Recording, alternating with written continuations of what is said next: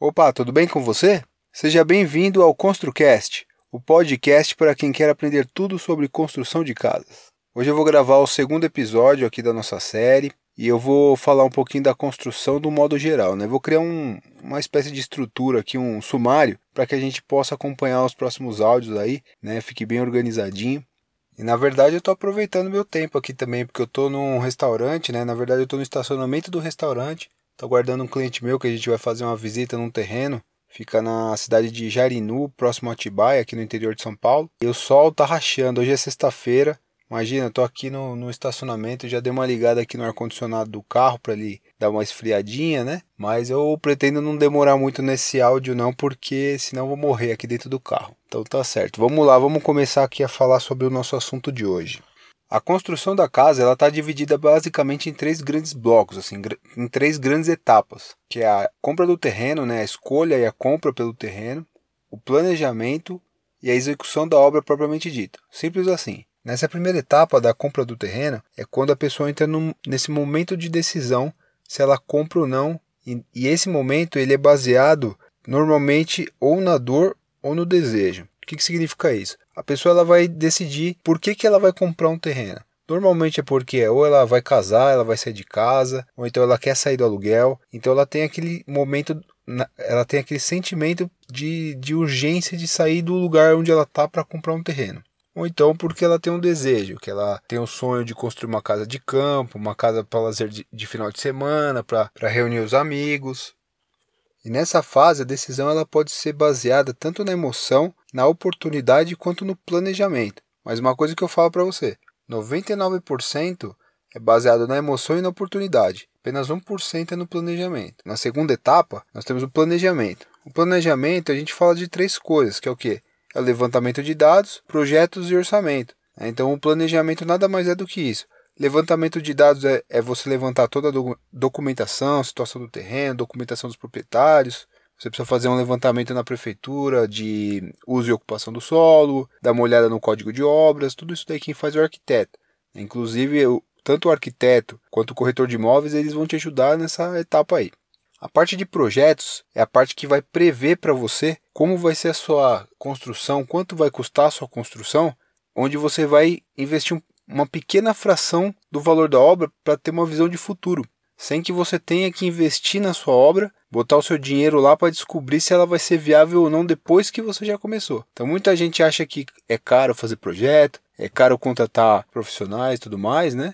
Mas na verdade é isso, a pessoa ela não tem essa visão, né, que você está pegando aquele investimento e você está tendo oportunidade de visualizar o futuro. E vamos supor que no projeto você descubra que não é viável por algum problema técnico, ou o solo não é bom para construir, um terreno muito acidentado em declive, vai ter muita árvore, rocha, por algum motivo vai ficar muito caro. E aí você pode desistir vendendo o terreno e ainda colocando o custo do valor do projeto no seu terreno e recuperando todo o investimento e partindo para o próximo. E seguindo aqui nosso nossa linha de raciocínio tem o orçamento. O orçamento ele é dividido em três tipos. Você tem uma análise de custo, né, que é quando você ainda não tem um projeto, às vezes você não tem nenhum terreno comprado. E na verdade isso é o ideal para você começar o seu estudo de viabilidade, para ver se é bom ou não comprar aquele terreno. Então você faz essa, essa, avaliação de custo, né? Onde você levanta qual é o custo do metro quadrado, dá uma olhada no terreno, vê quanto que você pode ocupar desse terreno e aí você faz um levantamento de custo para saber quanto mais ou menos que vai custar a obra. Só que você ainda não tem um projeto, então você está ainda na fase de análise, né? Quando você vai para uma estimativa de custo, que seria o segundo tipo de orçamento, você já tem um projeto. O projeto, por mais básico que seja, ele vai te dar a seguinte visão: você vai ter a, o valor da, da área, você vai ter a área da casa.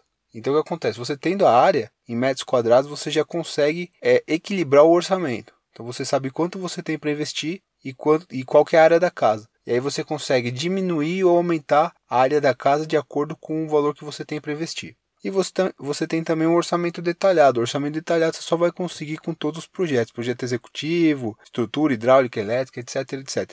Tá, isso daí também vou falar num outro episódio que eu só vou abordar isso daí, tá? A importância do, dos projetos, a importância do orçamento, como você faz o cronograma e tudo mais. Então, e a terceira e última fase aqui da obra é a execução, né, propriamente dita da obra. Então ela é formada de três etapas também. É a contratação da mão de obra, o gerenciamento, né, o, precisa de um gerente da obra, vai ser a pessoa responsável pela obra que também vai criar para você um cronograma físico-financeiro para que você possa fazer as compras né, dos materiais e a execução das etapas feitas pela mão de obra. Então essa contratação da mão de obra pode ser formal, pode ser informal, né? Isso daí a gente vai abordar também mais para frente. E tem o gerenciamento, você precisa de um profissional habilitado. Toda obra precisa de um profissional habilitado, que é um engenheiro ou arquiteto. Maioria, muita gente constrói sem, mas também vou te provar que isso é um, é, faz você economizar dinheiro, você contratar um profissional. Porque entre execução, entre planejamento e execução da obra existe um abismo enorme. Se você não tem uma pessoa para interpretar, não tem por que fazer projeto. Só que o que acontece? Tudo aquele dinheiro que você deixa de investir nessa fase por não contratar um profissional, você tá, o dinheiro ele tá lá, ele tá na obra lá. Não importa se você contratar ou não. O dinheiro ele vai escorrer pelo ralo, entendeu? Você investindo, você tem como registrar tudo, tudo, tudo isso daí e co consegue tampar os furos, né? Para perder menos dinheiro. Então todo, toda a logística da obra está na mão de um profissional que ele tem que te dar uma base técnica e legal, ele vai se responsabilizar por, por isso e ainda vai te dar garantias, porque o dele está na reta. É, quando você contrata um pedreiro, você contrata um construtor, esse cara ele vai embora a qualquer momento, qualquer problema que der na obra ele pode abandonar a obra e acabou.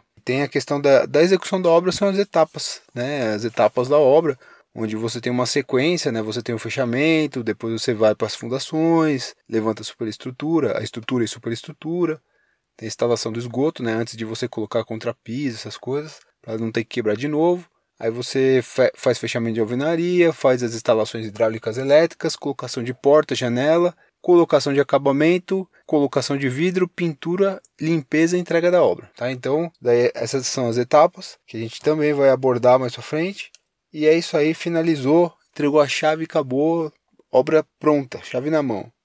Falando assim parece até um pouco complicado, mas não é. Ela é simples, porém não é fácil. Cada coisa que eu passei aqui, ele tem por que fazer dessa forma e não da outra. Tudo, todas as etapas eu vou falar o, os prós e contras para você poder pesar e fazer do jeito que você acha que é o certo.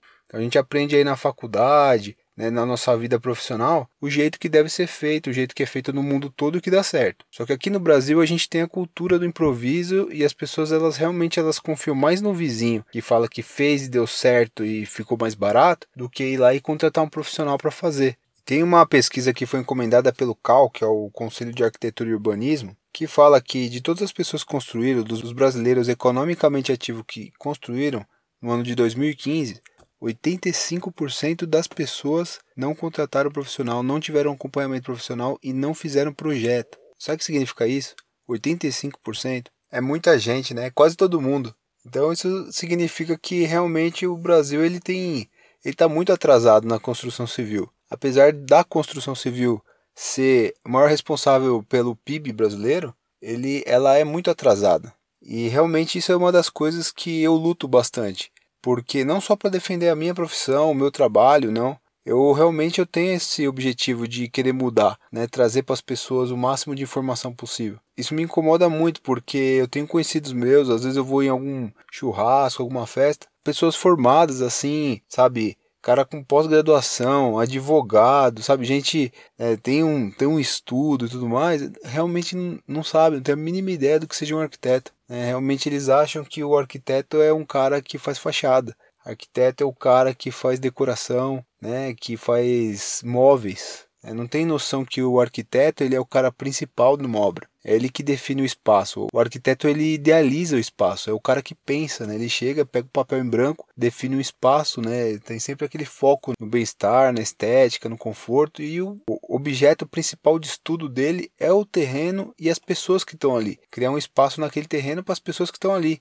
Então é um trabalho personalizado. E o engenheiro, ele não é um concorrente, ele é um cara que ele tem o seu trabalho dentro da obra. Ele é um excelente administrador, ele é um calculista, ele que faz os projetos de estrutura, muitas vezes faz os projetos de instalação também, e ele é o cara que materializa aquilo lá. Uma casa, por ser uma obra pequena, pode ser feita totalmente por um arquiteto do começo ao fim.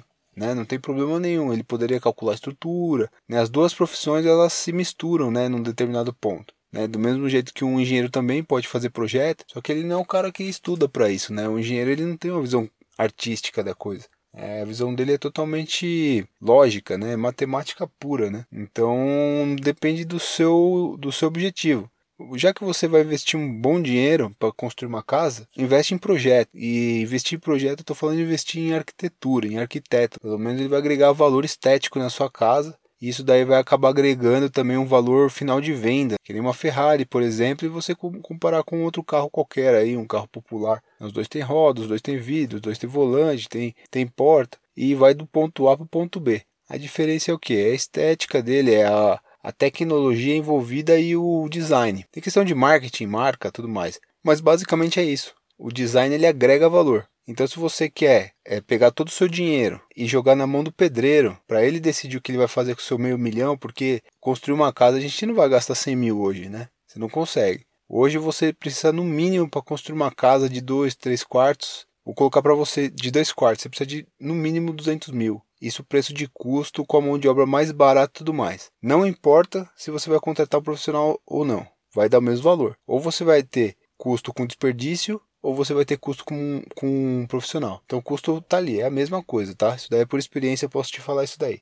Então, acompanhando meu conteúdo aqui, eu já vou encerrar esse podcast.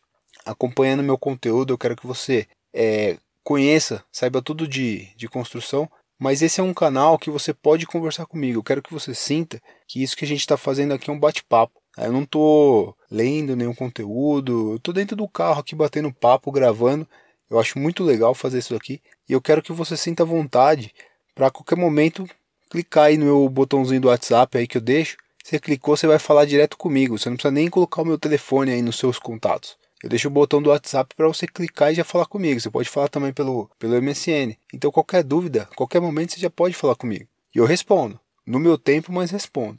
Se tiver muita gente falando comigo, ou então estiver no meio de um projeto, ou então dirigindo, não tem como. Mas assim que eu puder, eu respondo para você. Então esse é o canal que eu tô abrindo direto. É para ser um bate-papo, é, é para ser bem pessoal mesmo, tá bom? Então pensando nisso, eu vou pedir para você curtir aí, se inscrever nos meus canais que eu tenho nas mídias sociais, se inscrever no blog também para receber as últimas novidades, aí tudo que eu, que eu fizer eu vou postar lá e vou te avisando também por e-mail conforme vai saindo outros episódios. Você pode me acompanhar pelo SoundCloud, pelo iTunes também. E eu vou disponibilizar para baixar o download para você escutar no carro também todo o conteúdo. É, não precisa estar tá 100% focado, você pode estar tá fazendo outra coisa e vai me escutando aí, tá legal? Então a gente se vê aí no próximo episódio, onde eu vou falar um pouquinho do terreno, do estudo de viabilidade e eu vou trazer bastante conteúdo legal. Sempre falando experiência, sempre contando uma coisa diferente, coisa que você não encontra em qualquer lugar. Vai ser muito bom para a gente agregar junto. Vamos lá? Maravilha. Então até a próxima, grande abraço, tchau!